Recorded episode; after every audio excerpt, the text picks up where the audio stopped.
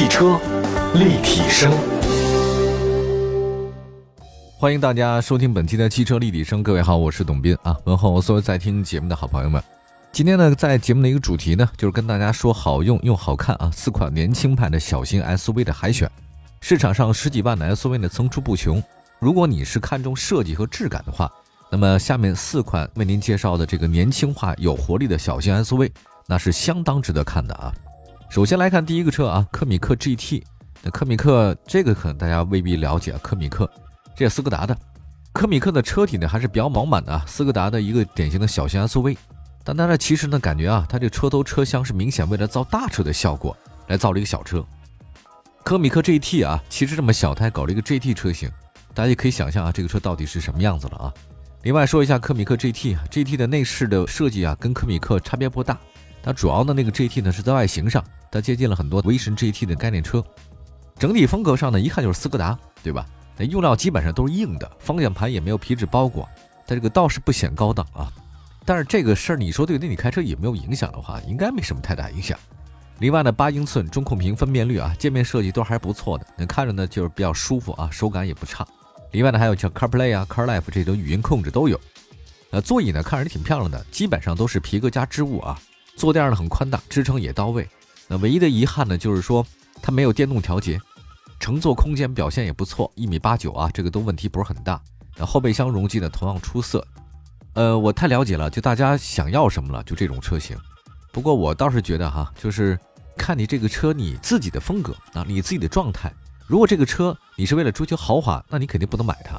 那你要追求的这个实用性的话呢，这个车其实还是很合适，才八万多块钱。还有一个，刚才说到那个座椅调节哈，我到现在为止呢开的车都没有座椅的电动调节呢。我现在开的很开心啊，也很好啊，我不觉得那是一个你特别重要的一个部件啊。另外说它的发动机，这个我觉得还是挺重要的。科米克全系提供1.5升自然吸气和 1.2T 涡轮增压两种动力组合，1.5升那个自吸的它提供五速手动和六速自动变速箱，1.2T 的只提供七速双离合。其实看大家想要什么了，我倒是觉得，如果是我个人来讲的话，我喜欢 1.2T 加七速双离合的。当然，很多人也说什么，因为斯柯达是大众的，他们那个大众的点二 T 的那个七速双离合变速器是有问题啊。到现在为止，我没有发现问题。七速双离合你也知道，这么久了，平顺性是没有什么问题的。我觉得这点很像一些这个所谓的法国红酒的鉴赏家们啊，搞不懂他们是怎么喝出来的。另外，我们也说说车型推荐吧。我们的小编的话呢，他有一个个人推荐，他说呢，科米克 GT 啊，要买那个1.5升自动旗舰版，十一万八千九的那个售价呢，比舒适版多了前排侧气帘、前后排的排气帘，呃，还有这个定速巡航这些重要的配置啊，这个还是可以的。所以1.5升加 6AT，他认为呢，这个基本是够用了。那如果说您还是动力要求高的话呢，是一点二 T 加七速双离合，但十一万八千九，价格呢还是可以的。好吧，那接下来的话呢，再说另外一个车型，就本田 XRV 啊，这个厂家指导价呢十二万七千九到十七万五千九。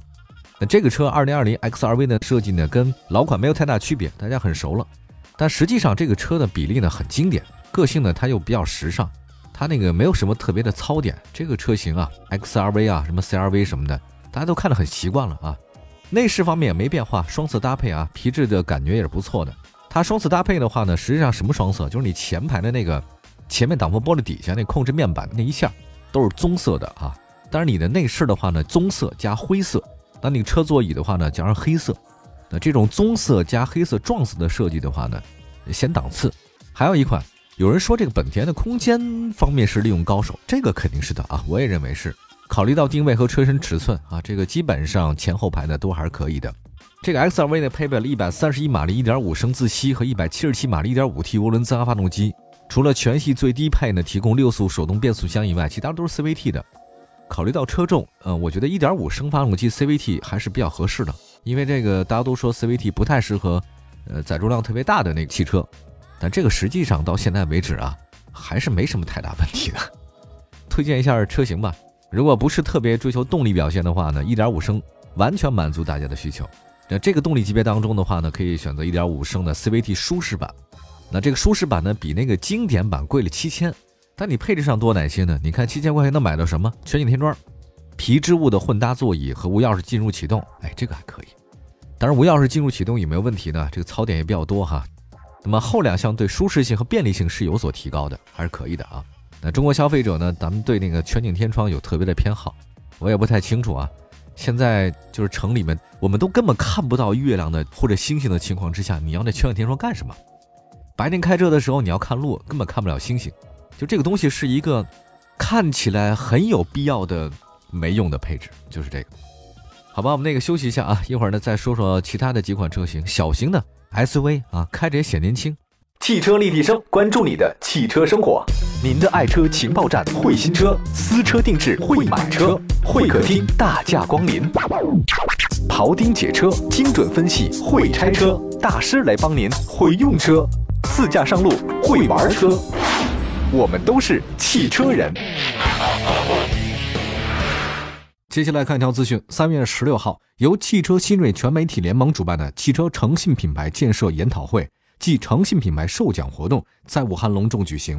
来自国家、湖北省武汉市相关市场监管部门、交管部门、消费者协会、行业组织、汽车企业、汽车经销商、新闻媒体等单位的各界人士，就汽车诚信品牌建设进行了深入探讨，对一年来在汽车诚信品牌建设中取得不俗成绩的一批汽车企业进行了表彰。二零二零年，全国汽车行业面对特殊的市场环境，仍然取得了令人满意的业绩。但一些不尽如人意的矛盾、维权事件和问题越来越引起消费者的关注。汽车新锐全媒体联盟主办这次活动，重在为汽车消费者营造良好的市场环境和氛围，推动汽车产品和服务更贴近消费者，让消费者更省心、更放心。汽车立体声。继续回到节目当中，您现在收听到的是汽车立体声啊，我们继续为大家服务。说的是年轻派的这个小型 SUV，刚才说的科米克 GT 和 XRV 啊，那先来说说这个昂克拉。新一代的这个昂克拉的话呢，车头看起来确实比较大气了，造型设计的话呢更加舒展了。就美国车是这样的啊，再怎么做它不会特别小气。那厂家指导价当然也比较大气啊，十二万五千九到十五万五千九，偏贵一点。还是黑色轮圈，还是大包围，这年轻的小伙子们应该会比较喜欢这种车的。昂克拉的内部设计的话呢，还是有各种分割线的，这个设计很有意思啊。它是那种大流线型，就一条线从头画到尾，唰那么种下来的，它没有切割，它不是说这个区间是这个区间，那个区间是这个区间，没有，它是一条线从左到右啊，整个下来，那整体的搭配还是不错的。呃，操作按键啊，什么旋钮的位置还可以，但那中间屏也不是很大。大家发现没有？基本小型 SUV 它不可能十三点五英寸，它就是八英寸，这是标配啊。它的统一提供就是这个。那配置方面的话呢，倒车影像雷达、主动刹车、车道保持、全景天窗，这个还是比较齐全的。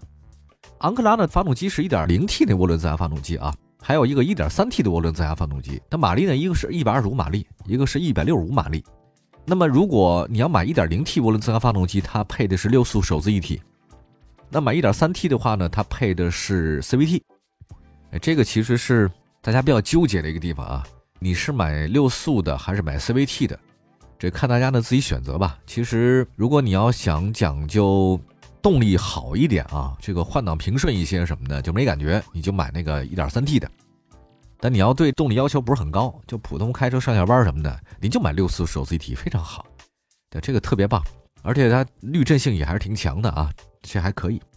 另外再看一下那个车型推荐啊，这次呢，我们小编呢特地推荐 2.0T 精英型，他们一直认为就是 1.3T 加 CVT 的动力总成一定比 1.0T 加六 AT 好，这是肯定的，对吧？那个驾驶辅助有很多提升，什么车道保持啊、前车距离啊、碰撞预警都有。但是啊，这些配置是以牺牲了部分舒适性为代价的。那总体来讲的话呢，它还是推荐精英型啊，就是 1.3T 加 CVT 的。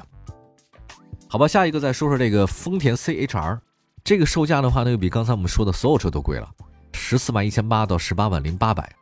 我们刚才说到了一些这个车型，说了本田啊，本田那车我记得那个价格十二万到十七万，昂克拉是十二万到十五万，斯柯达那个特别便宜啊，九万以内。那这个呢就十四万到十八万，非常贵了。